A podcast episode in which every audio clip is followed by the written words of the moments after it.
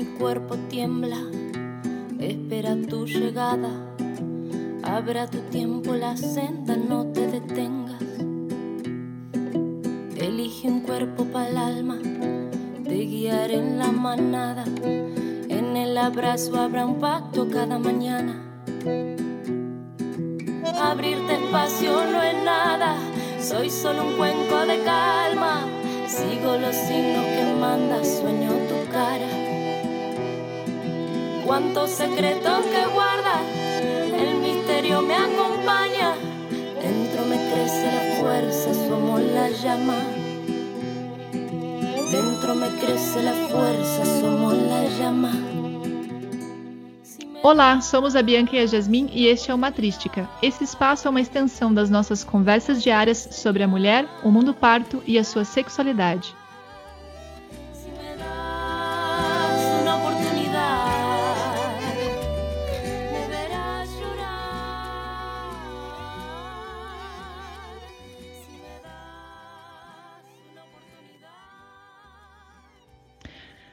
Oi, Guerá. Oi, Guerita, tudo bem? Tudo bem, e você?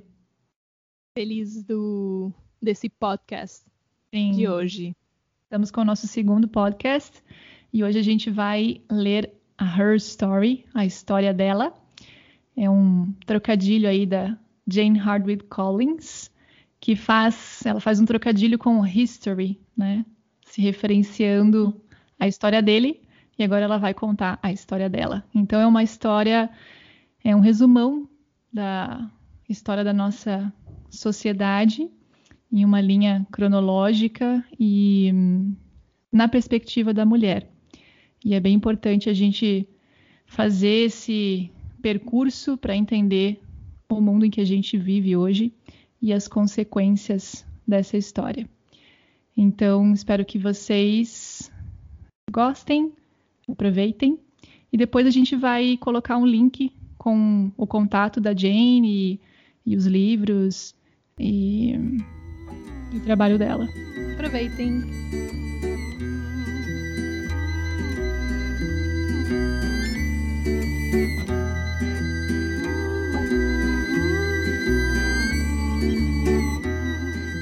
Eu quero te contar uma história. Na verdade, é uma combinação entre history, a história dele, e her story, a história dela. History, a história dele, é a história que é escrita pelos vencedores e apoia suas ações. Her story, a história dela, é uma história que, quando a ouvi, respondeu a muitas das minhas perguntas não respondidas e até a perguntas que nunca me fizera.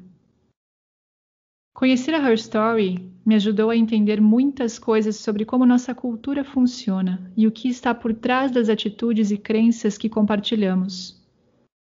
Vou dar a vocês agora uma visão geral pela Her Story, nos levando de volta no tempo ao matriarcado, uma época de grande respeito pela Mãe Natureza.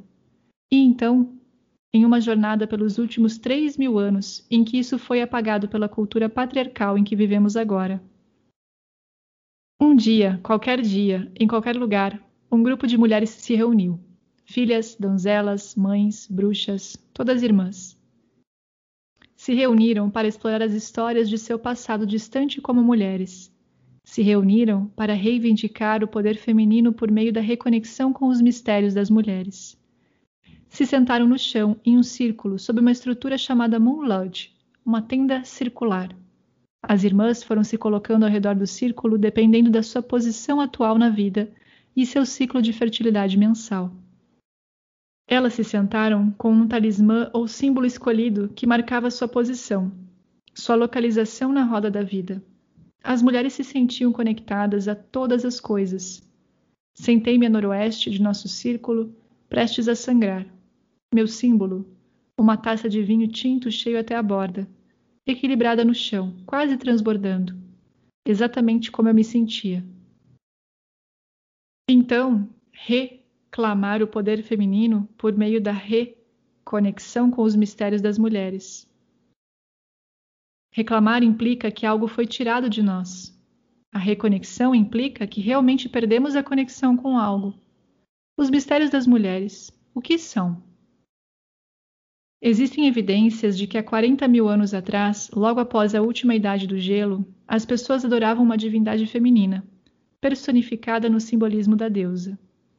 Existem pinturas rupestres que datam de 35 mil anos antes de Cristo, que representam a deusa com sua maravilhosa vulva exposta. Nas cavernas pré-históricas do sul da Europa existem esculturas descritivas da vulva, indicando terem sido objetos de adoração.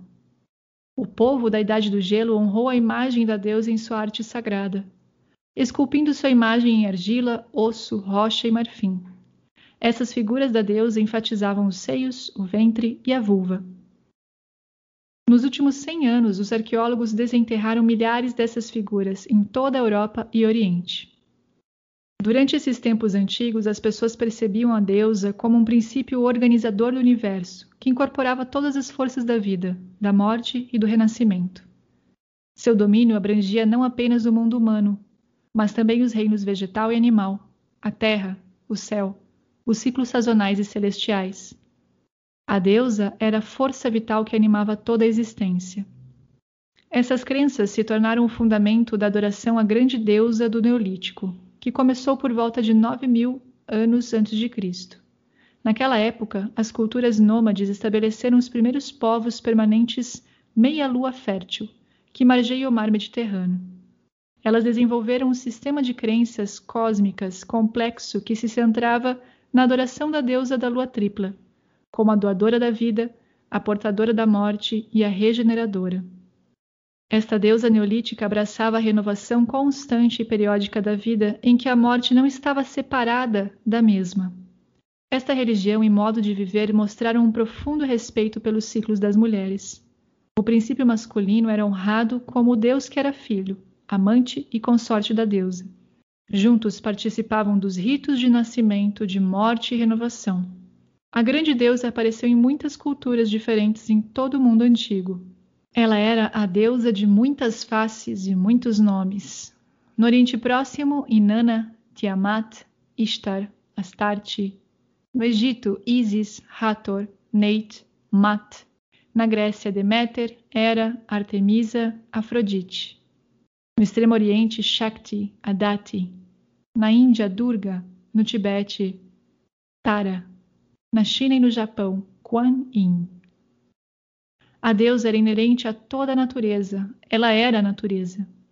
As pessoas construíam santuários em sua homenagem para interagir com ela, em nascentes, bosques, cavernas, nos picos das montanhas, chaminés e poços.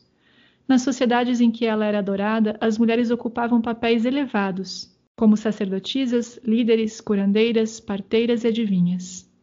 As pessoas estavam conectadas com a natureza, eram parte dela, sua relação e conexão com o Sol e com a Lua era clara e óbvia. Sabiam que as fases da Lua ressoavam com o ciclo menstrual da mulher e que a Lua desempenhava um papel importante nos mitos, religião e simbolismo da época. Os antigos sabiam que a Lua mostrava fluxo e refluxo de nascimento, vida e morte, e eles reconheceram esse ciclo em tudo mais ao seu redor. Se reconhecia e se trabalhava com a energia de cada fase da Lua. O sangue menstrual era conhecido por suas qualidades mágicas e era usado em rituais de fertilidade. A energia sexual era sagrada e celebrada por ser sensual, doadora de prazer, erótica e curativa. A arte, os artefatos e os primeiros escritos dessa época documentam que eles eram fazendeiros pacíficos que viviam harmoniosamente em sociedade de associação matrilinear. O sistema de clãs matrilineares foi usado em quase todos os lugares. A herança foi transmitida mais pela mãe do que pelo pai, Provavelmente porque nos tempos pré-históricos a óbvia relação entre mãe e filho era a única reconhecida. Havia uma crença primitiva de que a magia da vida inerente às mulheres faria as plantas crescerem, e, portanto, era isso que as mulheres faziam: cultivar plantas. As mulheres eram donas de propriedades porque eram as primeiras a cultivar a terra, estabelecendo assim a posse dela. No Egito, a propriedade era passada de mãe para filha, nas Ilhas Britânicas, a herança matrilinear continuou até o século IX. Mais tarde, no Império Romano, os maridos não tinham direito às terras ou bens de sua esposa se ela passasse três noites consecutivas fora de casa a cada ano. Uma mulher árabe pré-islâmica se divorciou de seu marido, deixando-o fora de casa por três noites consecutivas. Na Grécia, um pedaço de terra era chamado de tenemos, terras pertencentes à lua, ou seja, à mulher. Os caciques governaram apenas através do casamento com a matriarca residente. Os índios americanos tinham casamentos matrilocais, e a propriedade matrilinear da terra era o costume entre muitas das diferentes tribos. As mulheres eram as senhoras da terra. As mulheres eram as que tinham grande poder nos clãs, e a nomeação original dos chefes sempre recaía sobre elas, assim como a decisão de ir ou não para a guerra. Quando os iroqueses cediam terras ao governo dos Estados Unidos, os documentos tinham que ser marcados pelas mulheres, porque em suas tribos as marcas dos homens não tinham validade. Na África, as mulheres eram as donas da terra, e estas eram passadas para suas filhas ou para as filhas de seus irmãos. A palavra matrimônio costumava significar herança de propriedade por meio da linha materna. A palavra mais tarde tornou-se sinônimo de casamento, porque casar era a única maneira de os homens obterem o controle da propriedade. Por volta de 3 mil anos antes de Cristo, a adoração a deusa e suas sociedades começaram a declinar. Foi a época da Idade do Bronze e do Ferro. Ondas de tribos nômades indo-europeias do norte da Europa e da Ásia Central desceram para a Europa Ocidental, Oriente Próximo e Índia. Eram nômades guerreiros que cavalgavam e lutavam com armas de bronze. Adoravam um Deus Pai que governava do céu e lançava raios. Os povos da deusa mãe eram seus inimigos, e invadiram, conquistaram e destruíram as culturas indígenas da deusa. Elas foram estupradas e massacradas, suas casas queimadas e saqueadas, e seus valores e crenças suprimidos. As mulheres foram escravizadas, exploradas e exiladas. Elas foram destituídas de suas posições de autoridade política e de poder de decisão. Os papéis de liderança foram destituídos e a função de sacerdotisa perdeu toda a autoridade. As mulheres foram destituídas também de seu poder quando expressavam sua sexualidade, inteligência e autossuficiência. Evidências arqueológicas mostram que foi um tempo de destruição das culturas neolíticas da Europa e do Oriente Próximo, em grande escala, por meio de invasões e catástrofes naturais. As tribos patriarcais rapidamente tomaram o poder e impuseram suas ideologias aos povos que conquistaram. As sacerdotisas da deusa foram forçadas a se casar com os líderes das tribos patriarcais para destruir a linhagem através da linha materna. As sacerdotisas que recusaram foram isoladas do celibato forçado. Elas se tornaram as monjas. As autoridades religiosas patriarcais mudaram os antigos sistemas de crença matrilinear em todos os lugares para deixar a propriedade na mão dos homens. Os primeiros séculos da conquista cristã na Europa foram amplamente dedicados à aquisição de terras das mulheres pagãs. O objetivo do cristianismo europeu era a aquisição de propriedade, o que significava derrubar os sistemas pagãos de herança matrilinear. Por meio do confisco forçado e da guerra, a Igreja conseguiu, no início da Idade Média, adquirir um terço das propriedades do continente. Até 1200 depois de Cristo, em algumas partes da Europa, as mulheres continuaram a ser listadas como proprietárias de terras e os homens se identificavam pelos nomes de clã de suas mães. A guerra legal e eclesiástica contra a propriedade feminina continuou século após século, até que no final do século XIX as mulheres não puderam administrar sua própria propriedade, se a possuíssem, ou fazer um testamento para dispor delas sem o consentimento de seus maridos. Já em 1930, na França, as mulheres eram proibidas de fazer negócios por meio de um banco, nem mesmo um pequeno depósito, sem a permissão de seus maridos. Até o século X, sacerdotes se casavam para obter bens, alegando que sem suas esposas sucumbiriam à fome e à nudez. As leis da Igreja revisaram o sistema e, no período entre os anos 1031 a 1051, por decreto papal, os sacerdotes foram obrigados a abandonar suas esposas e vender seus filhos como escravos. As propriedades e o dinheiro adquiridos pelos sacerdotes tornavam-se, após a sua morte, propriedade da Igreja.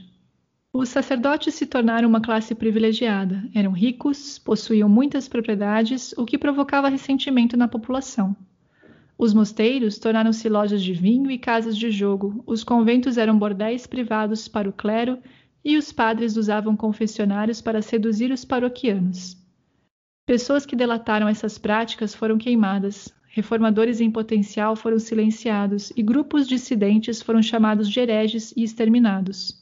Um dos centros de um grupo dissidente franciscano chamado Fraticelli, que traiu o Papa e as práticas da Igreja, foi arrasado por ordem do Papa e todos os residentes foram mortos. A Igreja construiu seus locais de culto sobre os santuários da deusa. Trocaram as histórias do divino feminino pelo divino masculino. A imagem da compassiva deusa mãe fonte e sustento de toda a vida, foi distorcida e transformada em um símbolo associado às forças das trevas, do mal e da morte.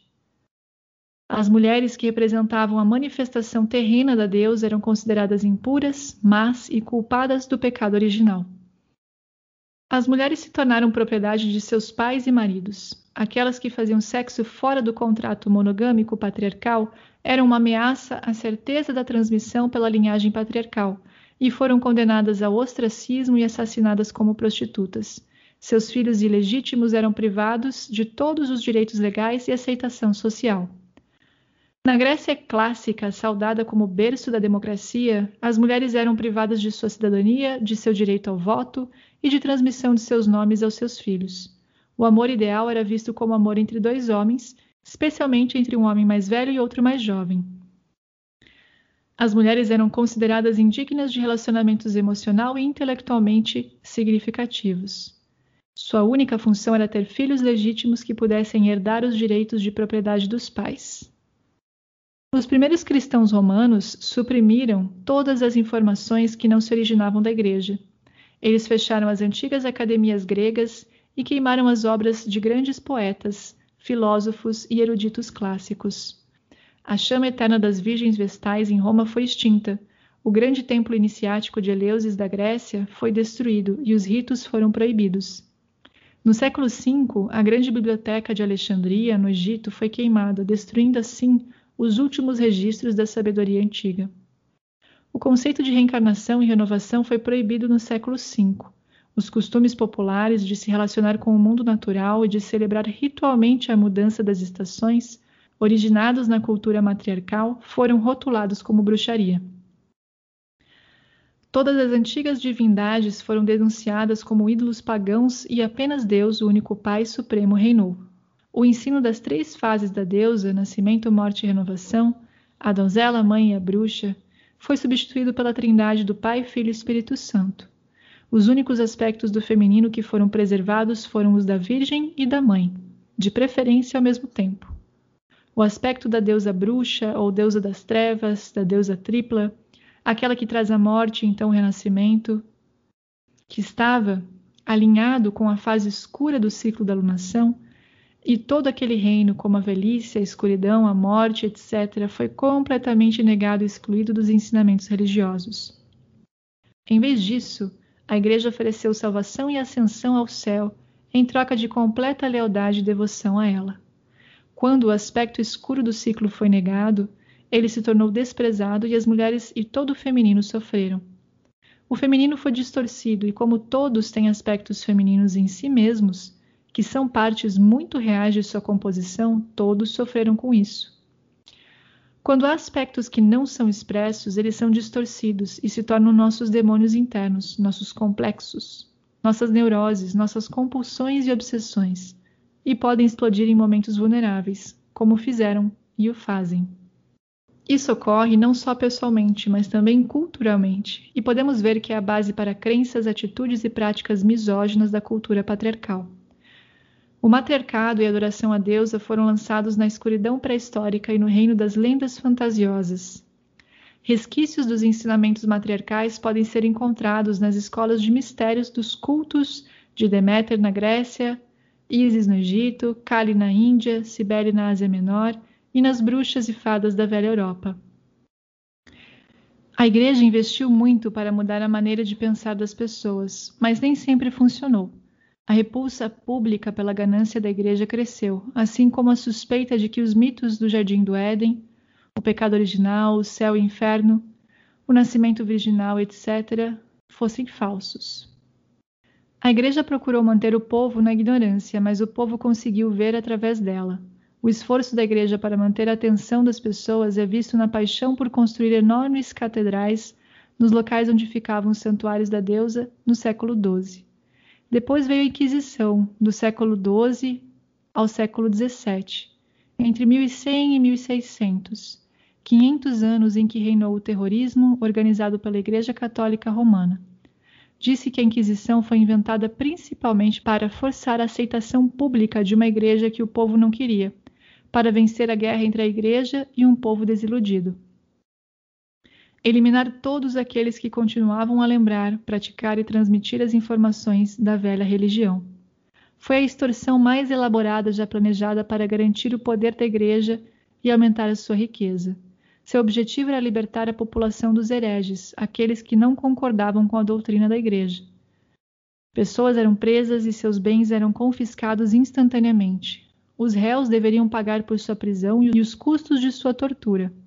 Esperava-se que eles pagassem por sua comida, então aqueles que não tinham dinheiro morriam. Às vezes, raramente, se alguém era absolvido, eles eram mantidos na prisão até que os custos de sua prisão fossem pagos. A propriedade dos mortos era confiscada, tirada dos herdeiros legais, e se alguém cometia suicídio antes que os torturadores o alcançassem, sua propriedade era tomada pela igreja. A Inquisição estabeleceu a lei de confisco de bens por suicídio, que vigorou até o ano de 1870, para a maioria dos países europeus e a Inglaterra.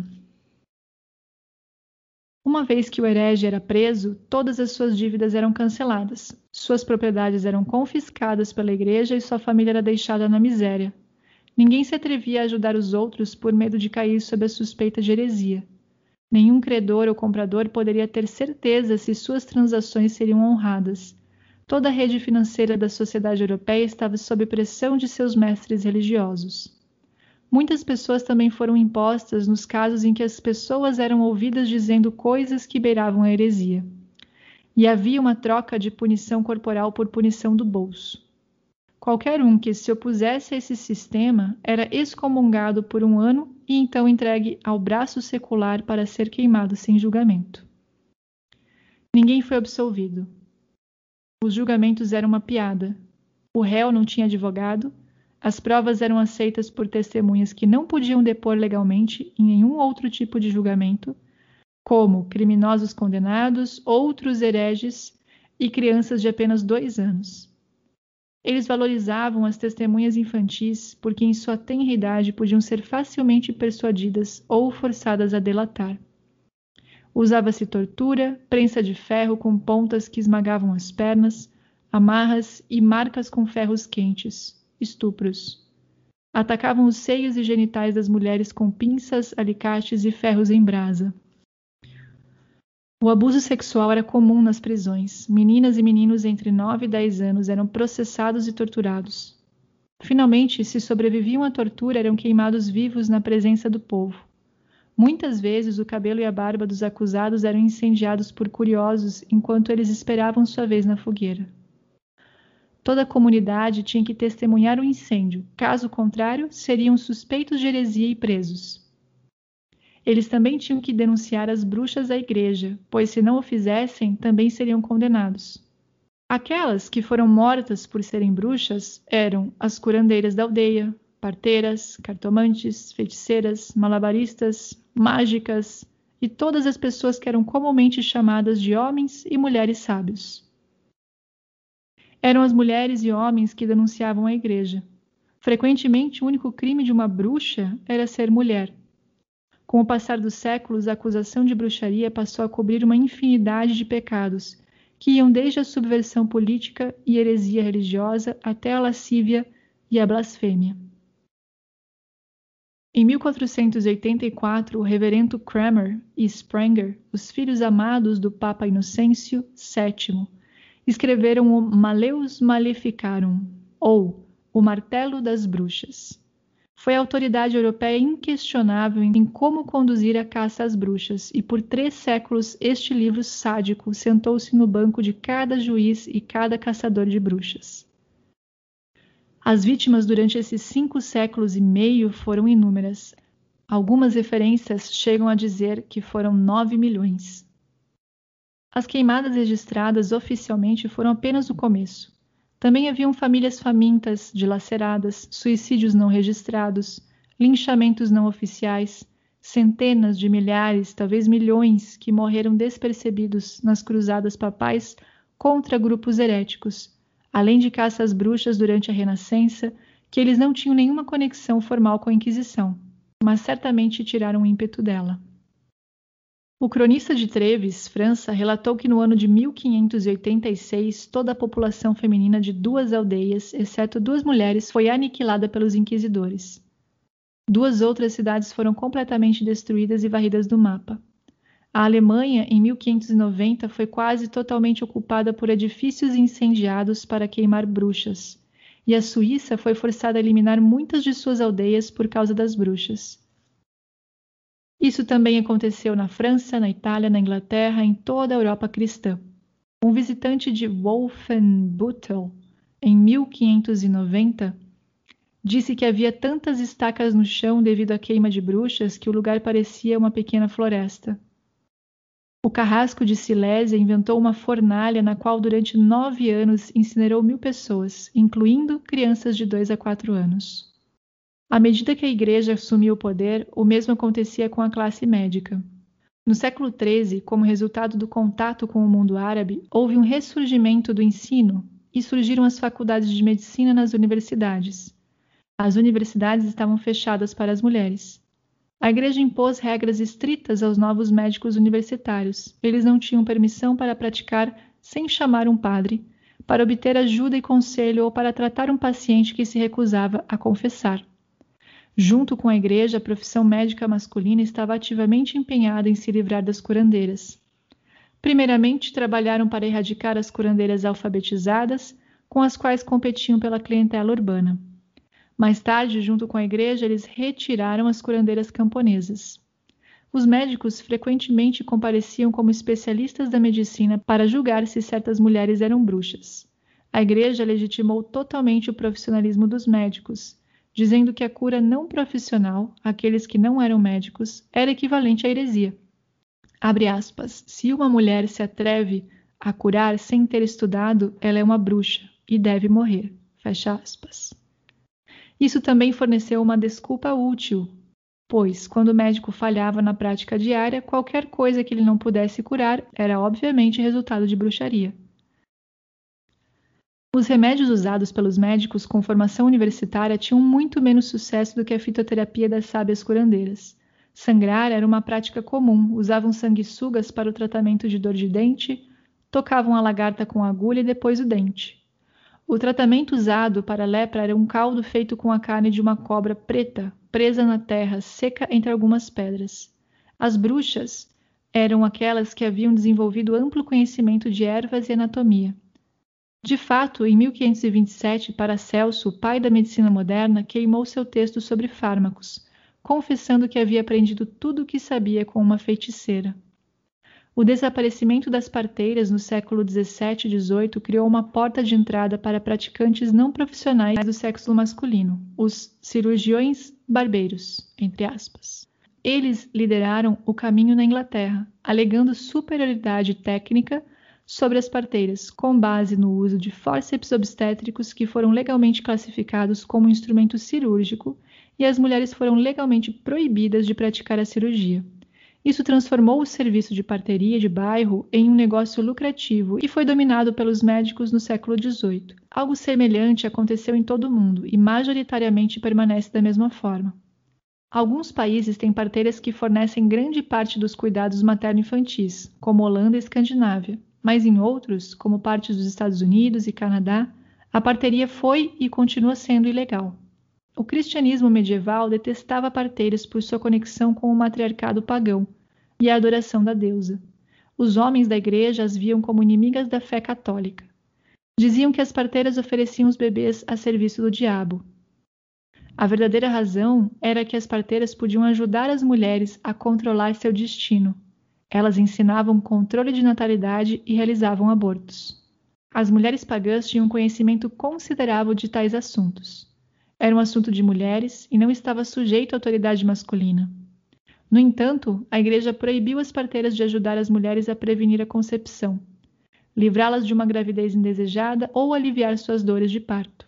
Em 1591, Euphane MacLean, uma nobre escocesa, foi queimada viva por pedir ervas a uma parteira para aliviar as dores do parto. As bruxas eram acusadas de todos os crimes sexuais concebíveis contra homens. Elas foram simplesmente acusadas de sua sexualidade feminina. Achavam que o poder de uma mulher derivava basicamente de sua sexualidade. As mulheres eram associadas ao sexo e todo prazer no sexo estava condenado. Haviam histórias de bruxas copulando com o diabo e infectando os homens. A luxúria, seja no esposo ou na esposa, era culpa da mulher. As bruxas eram acusadas de tornar os homens impotentes e de fazer desaparecer seu pênis. Também foram acusadas de organização, se encontravam localmente em pequenos grupos e trocavam notícias e tradições herbolárias. Também se reuniam em multidões nos feriados que marcavam as mudanças sazonais, que antes eram as ocasiões para adoração pagã. Muitos dos remédios fitoterápicos desenvolvidos por bruxas sábias e curandeiras ainda são usados na farmacologia moderna. As curandeiras usavam tentativa e erro, além de causa e efeito, em sua cura, uma abordagem que ameaçava o desejo da igreja de que as pessoas tivessem uma fé passiva. Usavam seus sentidos em vez da fé cega, enquanto a igreja desconfiava profundamente dos sentidos e negava completamente as leis naturais que governavam os fenômenos físicos. A cor, o cheiro, o som, os sabores criavam um ambiente recreativo do diabo e a forma como ele alienava os homens da fé. As bruxas eram acusadas de terem poderes mágicos que afetavam a saúde, de prejudicar e curar, de possuir e usar habilidades médicas e obstétricas. E o mesmo é verdade hoje. Eram acusadas de ajudar com anticoncepcionais e realizar abortos. Depois que todas as bruxas morreram e os camponeses ficaram sem curandeiras, muitos doentes foram à igreja e lhes foi dito: aspas, Você pecou e Deus está afligindo você. Fecha aspas. A igreja não era contra os cuidados médicos. Na verdade, a classe alta tinha seus médicos, que eram homens. Eles se opuseram às curandeiras da aldeia. Viam seu ataque às curandeiras camponesas como um ataque à magia e não à medicina. Acreditavam que as curandeiras usavam o poder do diabo, a escuridão, para ajudar a si mesmas e aos outros. Os encantamentos mágicos eram considerados pela igreja tão eficazes quanto a oração, mas a igreja controlava a oração e não os encantos e encantamentos mágicos. Seu medo era que os camponeses fossem menos dependentes de Deus e da igreja se pudessem se curar e, portanto, ficassem fora de seu controle. Em um julgamento de bruxas em 1593, o investigador carcereiro, um homem casado, descobriu um clitóris pela primeira vez. Ele o identificou como uma mama do diabo, prova segura da culpa da bruxa. Identificou a descoberta como um pequeno pedaço de carne saliente como uma mama, com meia polegada de comprimento. Não queria revelá-lo a ninguém devido à sua proximidade a um lugar secreto e indecente para ver, guardando-o para si mas no final decidiu não o fazer. E ao mostrar a sua descoberta aos transeuntes, descobriu que nenhuma outra pessoa tinha visto tal coisa. A bruxa foi condenada. A igreja ensinava que na relação sexual o homem depositava na mulher um homúnculo, ou um pequeno homem, completo com alma, que simplesmente ficava no útero por nove meses, sem adquirir quaisquer atributos da mãe. O homúnculo não estava seguro até voltar às mãos de um homem, quando o sacerdote o batizava, garantindo a salvação de sua alma imortal. Alguns pensadores religiosos medievais pensavam que após a ressurreição todos os seres humanos renasceriam como homens. As sociedades patriarcais insistiam no controle do homem sobre o corpo da mulher. As mulheres não deviam iniciar relações sexuais, mas jamais recusá-las aos seus maridos. A Igreja Católica estabeleceu a lei de que nenhuma mulher poderia acusar o marido de estupro, mesmo que ele a forçasse com brutalidade. A liberação, entre aspas, sexual era um direito conjugal dele, não dela. Os clérigos viam um controle da natalidade como algo contrário à vontade de Deus, isso contribuiu para a busca por parteiras, porque elas transmitiam esse conhecimento. A igreja professava que o único propósito do sexo conjugal era a concepção, e que se a mulher recebesse muito prazer, ela não seria capaz de conceber. O controle da natalidade ou controle da concepção baseava-se historicamente nas necessidades da mãe e de seus filhos. O sistema natural de controle de natalidade dos mamíferos, praticado por animais e pessoas primitivas, entre aspas, é tal que a fêmea recusa a relação sexual durante a gravidez e a lactação, e depois por um período de dois a seis anos. Isso ainda é praticado em algumas partes do mundo, como por exemplo em Hunza, em Semai da Malásia. Só há espaço para relações sexuais quando a mulher é receptiva. Quando está ocupada em cuidar de seus filhotes, que sempre é a sua prioridade, a fêmea não demonstra interesse sexual pelo macho, mostrando os dentes para afastá-lo se necessário. Nas sociedades matriarcais era impensável que a sexualidade masculina prevalecesse sobre as necessidades das mães e de seus filhos. O patriarcado em todos os lugares procurou mudar isso por meio de sanções religiosas. As mulheres deviam servir aos impulsos sexuais dos homens e também ser culpada por eles, mesmo quando estivessem preocupadas com a maternidade. Deus quis dizer isso ao anunciar a Eva: Aumentarei suas dores quando você tiver filhos, e com dor você os dará luz. Mas seu desejo a levará a seu marido, e ele terá autoridade sobre você. A dor significava dores de parto e a vida agitada de uma mãe que teve filhos com frequência. As doenças e ferimentos causados por uma mãe muito magra e exausta. As mulheres foram ensinadas que seus filhos não pertenciam a elas, mas a Deus, corroendo então a possessividade materna que incentiva um bom cuidado dos filhos, e elas muitas vezes deixavam seus bebês indesejados aos cuidados de Deus. Com tantas crianças indesejadas, surgiram os hospitais Foundling, onde se esperava que enfermeiras, apelidadas de enfermeiras assassinas, fizessem o trabalho sujo do Estado e garantissem que as crianças indesejadas não sobrevivessem por muito tempo. O primeiro Foundling Hospital de Londres admitiu 15 mil bebês em quatro anos, de 1756 a 1760. A taxa de mortalidade de crianças em hospitais Foundling foi de 80 a 90% no primeiro ano de vida. A sexualidade feminina era temida e, portanto, a anatomia era mantida no escuro. Meninas e meninos cresciam ignorando a sexualidade feminina. Inclusive, médicos passaram a acreditar que em uma mulher virtuosa nenhum clitóris seria encontrado. Da época medieval em diante, as mulheres virtuosas nunca ficavam nuas diante de nenhum homem, nem mesmo do marido. Portanto, não é de se estranhar que os homens permanecessem ignorantes ante a anatomia feminina. A Igreja via a masturbação como uma grave desordem moral.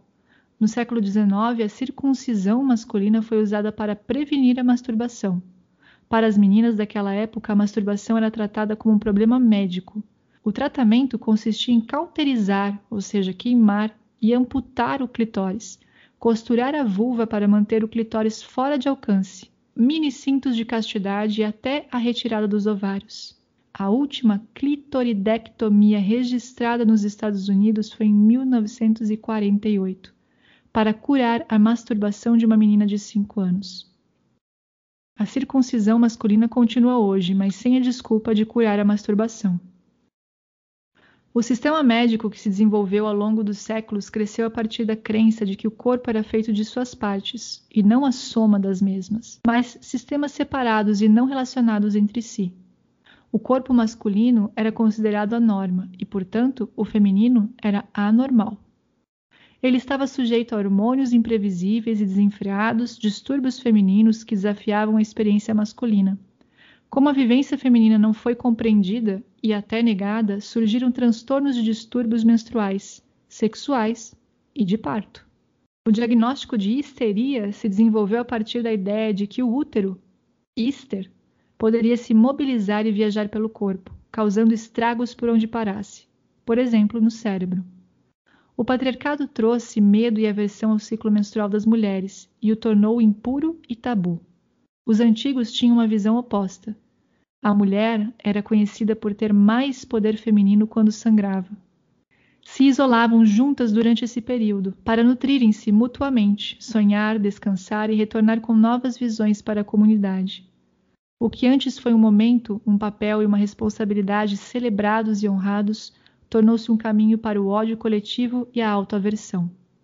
As fases sexuais da vida da mulher, a menarca, a menstruação, parto, maternidade e menopausa, foram basicamente relegadas à medicina e se transformaram em distúrbios que precisam ser corrigidos. Os ciclos menstruais irregulares são tratados como um distúrbio, e muitas mulheres jovens recebem a prescrição de pílulas anticoncepcionais orais, a pílula, para regular seus ciclos. O parto natural não é confiável, considerado perigoso, e a cesariana ocorre em um terço dos nascimentos em algumas cidades e ainda mais em outras. A menopausa agora é uma condição que, em vez de ser respeitada, pode ser evitada. É vista como uma série de sintomas perigosos e prematuros, não pertencentes ao reino da mulher sábia altamente valorizada em nossa história dela. As práticas utilizadas no parto refletem verdadeiramente as atitudes da cultura e, ao longo dos séculos, têm sido bastante degradantes para as mulheres e totalmente desrespeitosas, tanto com as mães em trabalho de parto como com o processo de parto. Na década de 1970, não era incomum ver mulheres sedadas contra sua vontade, confinadas a camas ou mesas altas e estreitas, algemadas em estribos e seus bebês arrancados logo após o nascimento. Hoje, no mundo moderno, os partos ocorrem principalmente em hospitais, sob os cuidados dos profissionais. Existem regras estritas sobre o que constitui normal e anormal. Portanto, o médico é o responsável pelo caso, que é administrado de acordo com os riscos. Os responsáveis são aqueles que comandam a tecnologia. E isso acontece na sala de parto do hospital, onde a parturiente se transforma em paciente, onde fica sob os cuidados de um médico. No melhor cenário que o dinheiro pode comprar, as mulheres ficam paralisadas, conectadas a máquinas e seus sinais vitais, contrações e batimentos cardíacos do bebê são monitorados em uma mesa no corredor ou o processo de trabalho de parto e parto são desconsiderados e uma cesariana eletiva é realizada. O nascimento em nossa cultura moderna é tratado como um evento médico com uma homogeneização de suas práticas motivada pelo desejo de controlar o processo de nascimento para que se ajuste melhor ao sistema hospitalar onde é tratado. Há uma falta de tempo e falta de confiança no jeito individual que cada mulher tem com o corpo e com a forma de dar à luz. Não há compreensão e respeito pelo percurso pessoal que cada mulher percorre na gravidez e no parto, e a sexualidade não é reconhecida no parto. A episiotomia, o corte vaginal para acelerar o nascimento do bebê é feita desnecessariamente, na maioria, se não em todos os casos, com pouca consideração pelos efeitos a longo prazo que pode ter na vida da mulher. Diferentes formas de mutilação genital feminina, MGF, ocorrem em diversos países ao redor do mundo. A grande maioria ocorre na África, 85%. As sociedades que praticam MGF são fortemente patriarcais.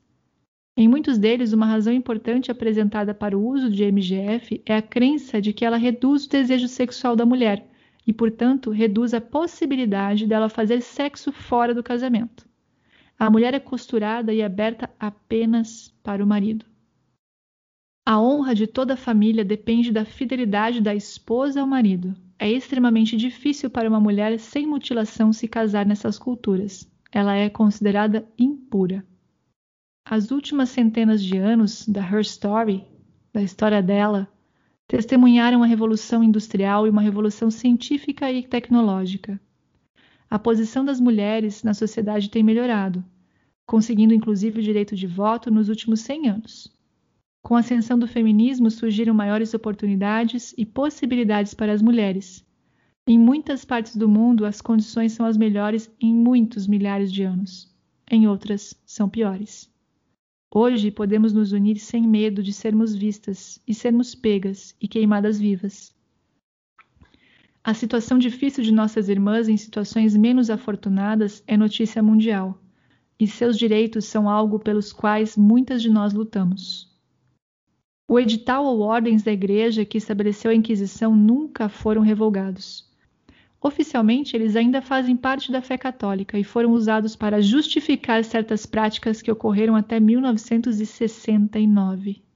A descrença na doutrina da Igreja continua sendo uma ofensa moral e é punível como assassinato e roubo.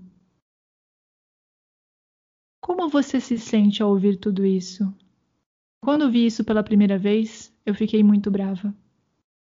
Aprender a história dela revela uma ferida e expõe a dor reprimida e o medo.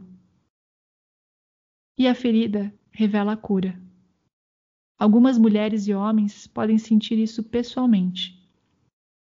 Pode explicar os medos subjacentes que têm, incluindo pesadelos e reações extremas a certas situações, Como, por exemplo, alguém pode sentir raiva de algo fazendo desencadear essas memórias, como as desigualdades entre mulheres e homens. Todos sentiremos a ferida coletivamente, como um campo de energia negativa de dor e sofrimento acumulado pelas mulheres ao longo dos tempos. A história dela é nossa herança e as memórias estão em nosso DNA. Ela afeta todos nós. É importante reconhecer e sentir nossos sentimentos, entretanto, não ficar presos a eles, e sim observá-los e liberar o apego a eles. Você não pode curar o que não pode sentir, Deixe que seja moedor para o seu moinho, alimento para os seus pensamentos, composto para seus jardins. Como se costuma dizer, quem não consegue se lembrar de sua história está condenado a repeti-la. Usando a sabedoria inerente aos ciclos, podemos ver essa história dela como a história do desenvolvimento e evolução da relação da humanidade com o princípio feminino. O ciclo de lunação, as fases da lua, é uma forma de ver o ciclo completo e recorrente de algo nascimento, morte e renascimento, de acordo com as fases da lua: lua nova, lua crescente, lua cheia, lua minguante, lua escura, lua nova e etc. Este ciclo de lunação, da relação que a humanidade tem com o princípio feminino, que está em desenvolvimento e evolução, começou no final da última idade do gelo, a lua nova. Com a cultura matriarcal crescendo e construindo, a lua crescente, até a sua plena expressão, a lua cheia, por volta de 9 mil anos antes de Cristo, com a criação de aldeias permanentes e agricultura. E então veio o declínio, a lua minguante, de 3 mil anos antes de Cristo, com a mudança para a cultura patriarcal e o movimento através da fase escura, a lua escura, de que fala a Her Story, a história dela. E até agora, um tempo de renascimento, a lua nova novamente. Veja o Mysteries of the Dark Moon, de Demetra George, para mais informações. Podemos ver os efeitos de nossa sombria Her Story, a história dela, mais descaradamente no relacionamento totalmente desrespeitoso que nossa humanidade tem com a Terra, no estupro e saque de nossa Mãe Terra, e na disposição que alguns têm de ver a guerra como a resposta ao conflito, o caminho do poder sobre o outro. E os tempos estão mudando. As pessoas reciclam e se preocupam com o meio ambiente, a medicina alternativa é uma grande parte da vida de muitas pessoas, há parteiras por aí e a sabedoria e as práticas das culturas tradicionais são valorizadas. Diante da guerra, a opção escolhida pela maioria das pessoas é a paz. Estamos passando da fase escura do ciclo de lunação em direção à fase da lua nova. Uma época de novos começos, astrologicamente chamada de Era de Aquário. Uma época em que os velhos métodos são desafiados e novas ideias e maneiras se materializam. Uma nova era. E a evolução funciona em espiral. Portanto, no ponto em que a mudança se torna nova, a sabedoria do ciclo anterior é incorporada ao novo ciclo. Podemos ver isso em muitas pessoas nas civilizações ocidentais modernas que estão se reconectando com o princípio feminino. A cura está acontecendo. Abençoado seja e faça bênçãos. Talvez você esteja pensando: bem, o que eu posso fazer com tudo isso? Em primeiro lugar, não culpe ninguém por tudo isso. Não é uma situação anti-homem ou anti-igreja. Nós co-criamos tudo isso, todos é a história da caminhada da humanidade como feminino. Compartilhem esse podcast o máximo que vocês puderem e a gente se encontra no próximo. Até lá! Essa música linda que nos acompanha se chama Mientras te espero de Soft Tot. Encuentro en este silencio de las preguntas que van por dentro, la vida entera de tu presencia, tu nueva esencia que en mí despierta lo más hermoso que es el deseo, lo más curioso me da tu incógnita, lo más precioso este deseo mientras te espero. Todo mi cuerpo tiembla, espera tu llegada. Abre a tu tiempo la senda, no te detengas